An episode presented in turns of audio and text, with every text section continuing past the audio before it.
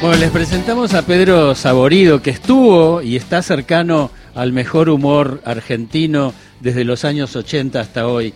Y el tipo, después de historiar el fútbol, el peronismo, el conurbano, ahora se mete con el capitalismo. Y es brillante. Hola, Pedro. Bueno, bien, no sé qué ya que contestar. Seguí vos que está bárbaro, hablando bien de mí. No, primero que nada, felicitaciones No, gracias. por el libro. ¿En qué notás vos que sos más capitalista y más anticapitalista? Em, en los goces este, tengo un montón que se justifican y tienen que ser explicados precisamente de forma sentimental, ¿no? Eh, algunos viajes y disfrutes que son más burguesones. Ser eh, anticapitalista en realidad aparece cuando ese disfrute no es este, totalmente mm, desparramado y no es totalmente distribuido. Y ahí Claro. aparece un poco lo anticapitalista. Y después lo anticapitalista me aparece, ¿sabes cuándo? Cuando aparece esa idea de lo, eh, de lo alienante que son algunos consumos. Cómo, eso es lo que más me llama, cómo, cómo somos a partir de lo que consumimos, ¿no? Tiene mucho que ver el libro con eso, permanentemente está hablando de consumos y Sí. de cómo nos hacen entrar en los consumos. Sí, ¿no? sí. Eh, bueno, el libro, por supuesto, es una ficción, es un libro de humor con mucho de delirio, pero que en ocasiones, gracias al, a lo brillante que es Saborío. Nos instala a 10 centímetros de la realidad, de la realidad mundial o de la realidad argentina, ¿no? Eh, digo, tengo un ejemplo. Uno de los primeros capítulos se llama Cómo compor- comportarse en el mundo. Y entonces la mamá dialoga con su hijo. Dice, la mamá tiene un cuaderno en la mano, lo llama a su hijo, que tiene 11 años, y empieza a hablar del futuro, ¿no? Bueno, empiezan a hablar y hablar y hablar, y dice, eh, ponele, hijo, que te independizás de nosotros a los 20 años, pero por la forma que se prolonga la, la adolescencia y porque te podemos bancar a los 24. Y te damos una expectativa de vida que se va a estirar seguro de 84 años. Dice el chico, está bien, tengo 60 años sin depender de ustedes. Así es, dice la madre. Si querés tener una vida más o menos burguesa como la que tenés hasta ahora, con o sin familia, vas a necesitar unos mil dólares por mes. Hagamos cuentas. Y hacen la cuenta y eso da 720 mil dólares, ¿no? Y dice el hijo, ¿y eso qué es? Es lo que debes, hijo, es tu deuda. Vas a necesitar pagar esa plata para poder vivir. Es lo básico para un burgués como vos. Bueno, a mí me pareció una explicación extraordinaria. ¿Tienen ustedes, Gisela, eh, Horacio, tienen, yo no, tienen 720 mil dólares? No sé, Eh, no, no. sé, pero trabajamos mucho para intentar eh, hacer ese, ese tiempo de, de gasto que tenemos que tener por mes y terminamos siendo esclavos, porque el sistema capitalista también Claro, te hace ser, expulsa a algunos y esclaviza a otros, Pedro. Sí, de alguna manera yo lo que en determinado momento pensaba con eso que uno debía era lo que debía para vivir de una manera, ¿no? Uno, este, en el caso de morir ya no debe más plata, se ahorra bastante dinero, eh, y después las otras opciones es la marginalidad o la construcción de una comunidad que vos fijate, siempre busca de alguna manera eh, eh, equilibrar esos males del capitalismo, ¿no? Uh, vamos a trabajar en cooperativa, vamos a hacernos hippies, vamos... pero hay un momento donde, bueno, hay que vender los saumerios, ¿no? Entonces, claro, Y entonces... entras, sí y hay que sí. ponerle el Y precio. uno tiene que ir ahí, ¿no? Entonces, uno ve los, uno de los productos más interesantes, y esto con total respeto, Ula, y vos eh, lo sabrás, que es eh, el hippie, el hippie de, de- de feria, que, es- que empezó como siendo hippie, pero es un comerciante. Claro. Termina, no, no, no hay casi, no, casi que, como que no hay afuera en el capitalismo, ¿no? No, porque además es monotri digo, seguramente es Obvio. monotributista, No, pero- eh, pero tiene, digo- tiene que cumplir con los impuestos. El, el capitalismo en sí mismo, este, pa- para hacer humor es extraordinario porque uno no puede creer que la gente se tome en serio este tipo de cosas, ¿no? Me, ima- me imagino, digo, una de las cosas que tiene el capitalismo es que puede hacer, uno tiene la- el derecho de hacer humor sobre algo tan trágico. trágico y eh, naturalizado. ¿No? ¿Naturalizado qué es? Es em, el miedo de tu papá eh, frente a la carrera que vas a tener es el miedo de un papá frente a que su hijo sea feliz o por lo menos sobreviva, ¿no?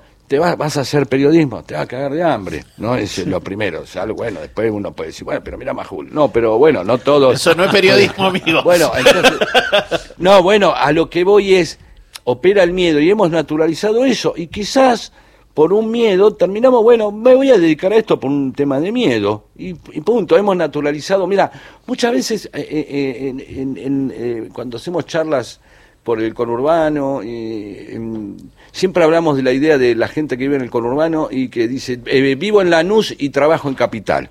Y cuando dice vivo en Lanús y trabajo en Capital, separa la vida del trabajo. Es decir, vivo en un lugar y en el otro no vivo, trabajo.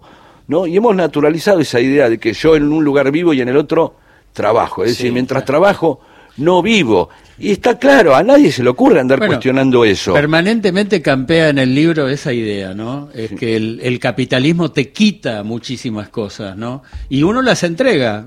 Eh, y digo, el libro se llama Una historia de la vida en el capitalismo, el nuevo libro de Pedro Saborido, y se anuncia como 30 relatos gozosos. Y efectivamente, no miente, no miente esa promesa básica. Es que uno a mí me, me ha pasado desde ayer que recibí el libro, todavía no lo terminé de leer, pero leí bastante, que eh, me eh, genera esa cosa extraordinaria que es reírse solo. Ah. ¿no? Hoy venía en el bondi para acá y, y- riéndome solo, ¿no? Y Mira. tratando de evitar que la gente me advirtiera la risa, ¿no? Me- me Claro, acaba- me- porque- y, me- y me acaba de llegar el, el capitalismo en vivo y en directo. Me llega algo que dice que vence mañana algo que yo se supone tengo de una billetera virtual eh, que uso, que yo nunca saqué. Y digo también, ¿cómo es la locura del capitalismo? Porque ahora voy a intentar ver qué es que yo no saqué, cómo es la locura del capitalismo con las redes sociales Sí, también. que uno termina enredado y que uno puede tener dos actitudes, o muchas actitudes. Hay un... Uno tiene amigos que se meten en quilombos de deudas y de una manera tan tranquila y otros que no pueden deber 500 pesos que ya se sienten absolutamente mal, sea a una persona, a un Sí, yo soy de la banco segunda, me siento mal. ¿No? Em, Y entonces, es- frente a eso, muchos eh, navegan dentro del capitalismo con una soltura maravillosa y otros totalmente ordenados y, y- y totalmente, em, no diría condenados, o sí, condenados a una conducta. ¿No? Eh. Porque eh, aparece ahí todo el tiempo la advertencia. La advertencia que te lleva por una red o en la calle, porque vos vas por la calle y ves un tipo mangueando y es una advertencia para vos Claro, también. bueno, es, es, es que Claro. tan, qué tan cerca o qué tan lejos estoy de alguna de esas Totalmente, condiciones. totalmente. Eh, los libros que, que, que venís haciendo, cada uno de estos de relatos, sea el conurbano, sea el peronismo, tienen esa particularidad que uno después te los puede afanar fragmentos y contárselos a los amigos como si Esa fuera es la una idea, anécdota propia. esa es la idea. Y eso rompe contra el capitalismo. ¿no? Eso me esa- gusta. esa es la idea. Bueno, ojo, cualquiera de, por lo menos de los que leí hasta ahora, que deben ser como 20, eh, cualquiera es eh, eh, producto de, de una versión audiovisual, ¿no? Sí, sí, de una sí, puesta en escena. Diego, ¿no? te recuerdo el del Y- peronismo, el que navegaba este, en, en los ríos de Pis Ah. por abajo de la, del, del estadio y la máquina de explicar el peronismo A los uruguayos. a los uruguayos, Claro. digo, y eso son cosas que Y el poder de la observación, ¿no? te digo esto, en este clima premundialista no hay que olvidar el libro de historia del fútbol, Tampoco. que es también una maravilla. Y junto con eso, en estos días, eh, en colaboración con la Universidad Nacional de José Cepaz, eh, Saborido se suma a la presentación de Universo Conurbano, que es un programa que se va a dar en encuentro. ¿eh? Que con la colaboración, el otro día hablamos de, de Walking Conurban, ¿se acuerdan? Y bueno, con la colaboración de ese grupo que... Sí, Pablo Santagelo, Tomás Aguerre, Fede Sigliano, un montón de gente que hizo un, un programa donde eh, a mí me gusta la palabra eh, universo, pero no en, los términos de encerrar algo, sino de, eh, em, de, de- de entender que hay una cosa que nunca vamos a terminar de abarcar. O sea, no uno habla de universo y supone que puede tomar todo un universo. Y la verdad, la palabra universo nos implica para mí, en el caso del conurbano, el- lo mismo que el, que el universo. Es un lugar que nunca vamos a terminar de explorar. Y el conurbano es así, es imposible este, y lo recorrimos y vuelven a aparecer. Y cada vez que mostrás un tanque de agua, otro te manda otro. Siempre hay algo que se va renovando y siempre se van renovando también las Eh. buenas sorpresas, ¿eh? Guarda. Pedro, recién hablamos de la casita de Muebles Díaz, la que está arriba. Sí. Decir, es medio del conurbano eso, ¿no? Claro, eso sería una transgresión conurbana. De hecho, la, claro, uno la tipificaría ahí. Y de hecho él vivía en el conurbano y se quería hacer el chalecito en Capital. Claro, vivía Claro. en Banfield el señor. como un- Claro, y se trajo un pedazo de conurbano acá arriba. ¿no? es Para- eh, la, la conquista del conurbano, ¿no? Claro, Es un momento em, de conquista. Ahora, lo, lo interesante de, de eso es que a veces el conurbano se convierte en un adjetivo, ¿no? Entonces uno quiere decir conurbano y, y le supone este, eh, transgresión, eh, precariedad, este, suciedad. Inventiva. Inventiva, peligro. Ladrillo, ¿entendés? ladrillo Eh, hueco a la También, vista. de- también claro. depende de cómo uno lo use, ¿no? Exactamente. Porque ahí hay algo que es la transición de la civilización a la barbarie, ¿no? El conurbano es donde la barbarie y la civilización dialogan. Y la capital es la civilización, ¿no? Sí. De- declaradamente. Entonces, yo siempre pienso en la cantidad. de lo- los colectivos en la capital casi no tienen ramales. No sé si recuerdo un colectivo. No, te- el 39 que tiene uno que va por Palermo y Claro. otro que va por la, Hay por ra- la hay- avenida Santa Fe. El ramal ¿no? 3, que es el que yo Claro. tomo muchas Hay veces. algunos ramales, pero en el conurbano son muchos más. Ah, el conurbano hay una Claro, velocidad qui- rápida. quizás ¿sabes? acá de adquirir otras líneas, ¿no? Pero en el Claro. conurbano todo el tiempo se van multiplicando los ramales. Y uno se da cuenta que está en el conurbano cuando viene ve venir un colectivo Ah, eh, con el número 720. por Exactamente, cifra superior al 100, 109. El porteño ya dice, ¿dónde Sí, estoy? Y la 236 filo- es bravísimo. Y la filosofía del programa de encuentro 426. de Conurbano, porque también hacer un programa que abarque eso para encuentro, eh, ¿qué filosof- ¿con qué filosofía la Se encararon? planteó eh, en, en un lugar de no, no romantizar la precariedad, eh, destacar sí eh, esa parte entrañable que es eh, eh, lo- los tanques, las decoraciones de las casas, esa transgresión artística que tiene el conurbano, pero también este, poniendo en relieve un montón de cosas que ocurren en el conurbano, desde observatorios astronómicos, universidades, fábricas, es decir, la cantidad de cosas que son maravillosas que están en el, en el conurbano, pero que no son, digamos, tan atractivas desde el punto de vista este, periodístico, ¿no? Eh, Me algún- encanta. Algún día deberíamos hablar de este eh, por qué un, un noticiero o un diario no debería tener eh, casi declaradamente la mitad de noticias malas y la mitad de noticias buenas. Sabes que ¿no? vengo Porque- pensando mucho en eso que decís, ¿por qué? Porque la noticia se supone es, eh, es algo que pasa, que tiene, para que sea noticiable, tiene que llamar la atención y en general ser algo malo, algo que se destaque. Y es, te que, un poco y es de que un miedo. humano muerda a un perro, por ejemplo, ¿no? Claro. Y si al ser todo así, ¿no hay lugar para lo, lo, lo bueno que pasa, la construcción de, de ciudadanía? Sí, no, no hay lugar, eh, porque en realidad eh, hay el, el- el- el periodismo en ese caso, al competir por los atractivos, eh, empieza a vivir los mismos códigos del entretenimiento. Es- esta Y se espectaculariza. Y esta noticia más entretenida que otra. O sea, que, que, que Máximo le diga esto a Alberto, que Máximo le diga esto a Alberto, este, me alejé por eso, porque dije Máximo y Alberto, entonces me alejé del micrófono. Pero ahora entro en confianza. Y va a ser más noticia, va, a ma- va a ser más noticia una crítica que un, que un elogio, ¿no? Eh, generalmente los...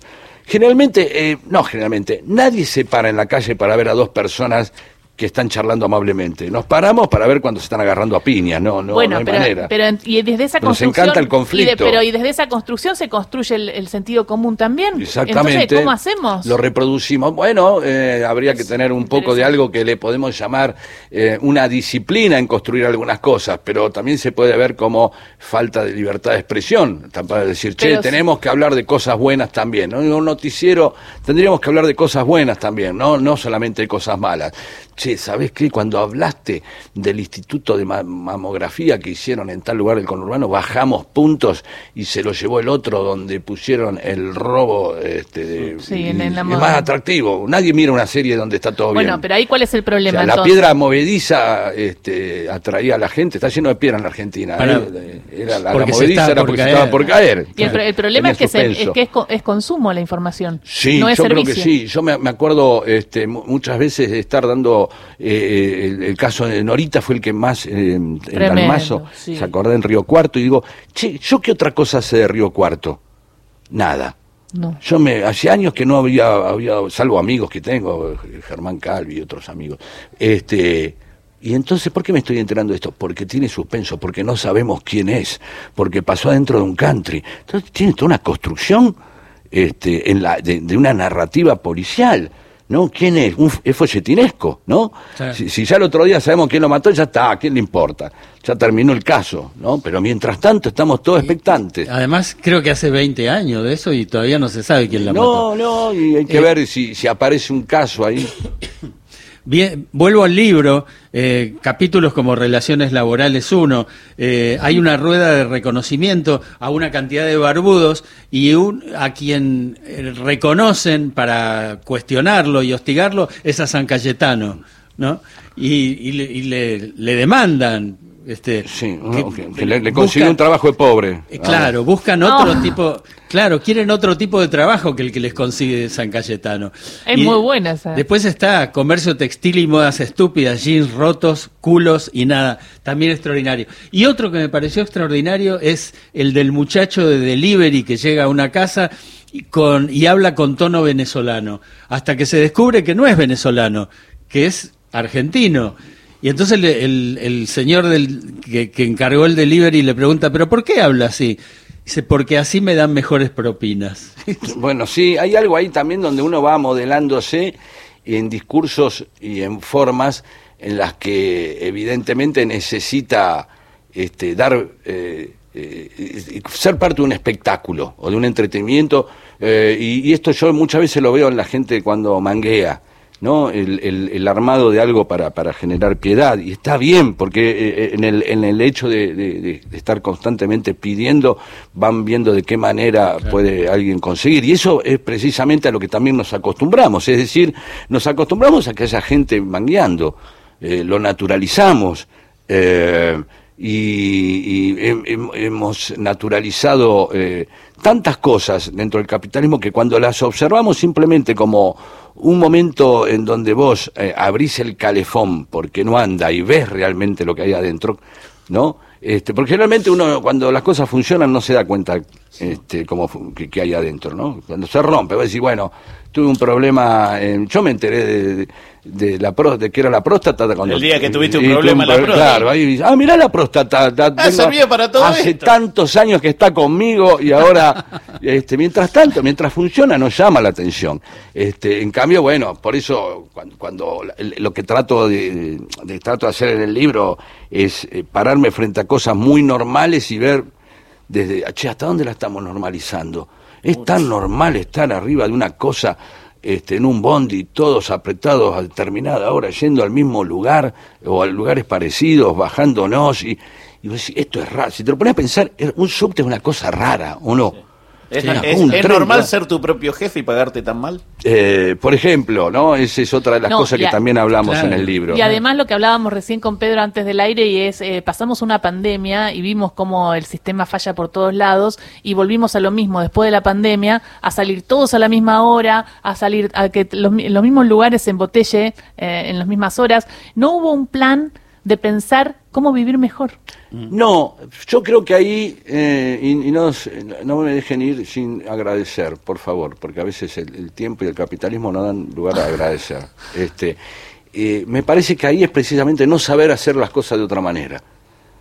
Eh, eh, es más rápido seguir como éramos, hacer como éramos las cosas, que, mm, que, que replantearse todo. Tardaríamos mucho. Mucho trabajo. Por, por eso seguimos siempre los mismos sistemas de, de- de ejecución a partir de, de- de- de lo que aprendimos con los griegos, con Zeus y sus dioses, y después con Dios y sus santos, y después con un gerente y, sus y, y con un presidente y sus ministros, ¿viste? Siempre en el mismo esquema, ¿no? Un esquema piramidal donde, qué sé yo, Dios está Dios y después tiene su gerente de área, San Cayetano, todo, el presidente tiene los ministros, el director de la escuela tiene al regente, a este. Siempre tenemos ese sistema piramidal. Piramidal. Y cuando queremos hacer un sistema donde lo discutamos más, donde podemos charlar más, intercambiar, nos cuesta la velocidad de, de- de esas estructuras en donde y un grupo de, Boy Scout va a terminar un- una carpa antes que un grupo de hippies y un grupo de trotskistas. Bueno, agradecé ahora porque en un ratito yo quiero hablar del podcast que hacen Radio Nacional. Bien.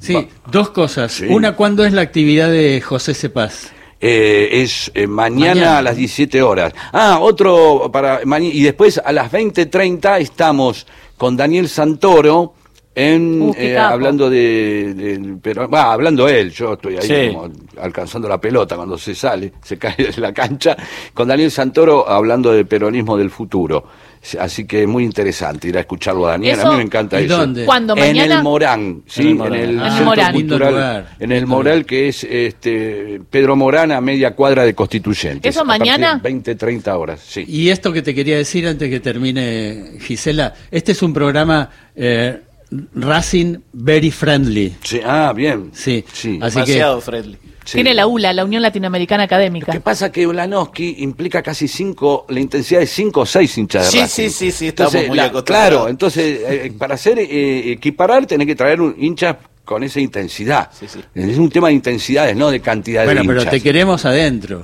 Por supuesto, siempre voy a estar acá. Podemos sumar más todavía. Bueno, hacemos una tanda y volvemos y hablamos del podcast de Radio Nacional y de un poquito del Mundial, que estamos manija. Radio Nacional presenta a Pedro Saborido en Fue Mundial, una serie de podcast del área de medios digitales de Radio Nacional. La historia de la Copa del Mundo está llena de momentos sublimes, de jugadas inmortales que están atrapadas en la memoria de todos Ahí los que va, aman es el Pedro fútbol, entonces que tiene también. su podcast, lo podés encontrar en la página de Radio Nacional, en Spotify también están todos nuestros podcasts. La verdad que estamos haciendo unos trabajos muy pero muy buenos. ¿Cómo fue hacer Fue Mundial, Pedro? Eh, encontrar también toda esa parte en la que yo, sinceramente, muchas veces me identifico más, que es todo lo que está alrededor del fútbol, que en el fútbol en sí. De verdad, me pasa eso, me divierte mucho todo, todas las historias de fútbol, y la, la verdad que toda la gente, Aquino y toda la banda que escribió todo, fue encontrando la historia de las pelotas, y ahí hay, hay otro, como una cosa de fútbol aparte, ¿no? Eh, hay una, eh, una cosa que es muy fuerte, porque uno podrá decir, uy, no entiendo el, eh, este, el fútbol porque son un montón de millonarios, qué sé yo, lo que sea. Pero hay algo que es, es, como decía, le escuché a Maradona una vez, se juega en todo el planeta, y es raro eso, ¿no? Es transversal a muchas...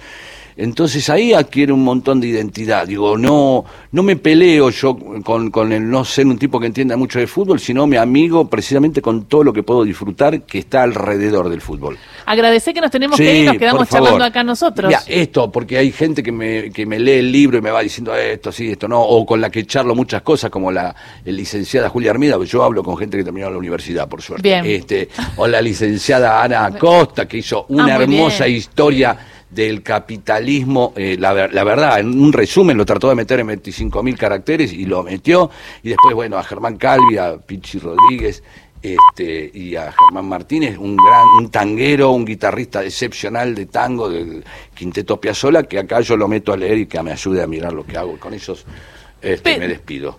Pedro Saborido pasó por Radio Nacional. Carlito, que cierre Pedro. Una historia de la vida en el capitalismo, el nuevo libro de Pedro Saborido, ¿me lo firmás? Por supuesto. Gracias, Ahí vamos. Pedro. Ahí vamos. Ahí vamos. Hasta mañana. Ahí vamos. Eso es un uruguayo, la versión uruguaya. Ahí vamos. Ahí vamos.